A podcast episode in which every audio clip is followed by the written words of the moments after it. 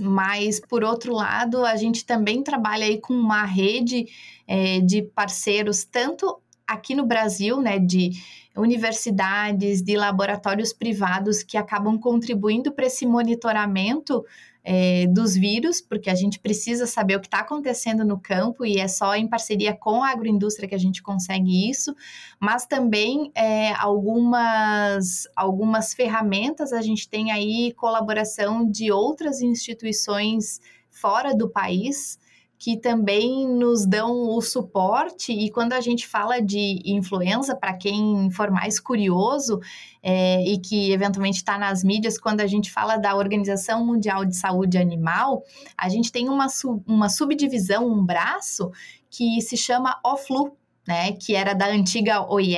que trabalha só com influenza. Aí tem separada a parte de aves, de equinos, é, de suínos, enfim. E, e a gente consegue, então, é, olhar e ver como é importante esse universo esse meio da influenza, como ele é visto é, de uma forma mundial, sem desconectar da Organização Mundial de saúde, no caso de humanos. Então, quem tiver aí mais curiosidade, o, o, o, leque de informações é enorme com relação à influenza. A gente brinca que a gente não consegue estar tá atualizado, porque todo dia é um avalanche de informações, mas essa parte específica da OFLU, ela é bem, é, ela é bem interessante para quem quiser aprender um pouquinho mais e ver como os países eles se conversam com relação ao que está acontecendo com relação à influenza no mundo.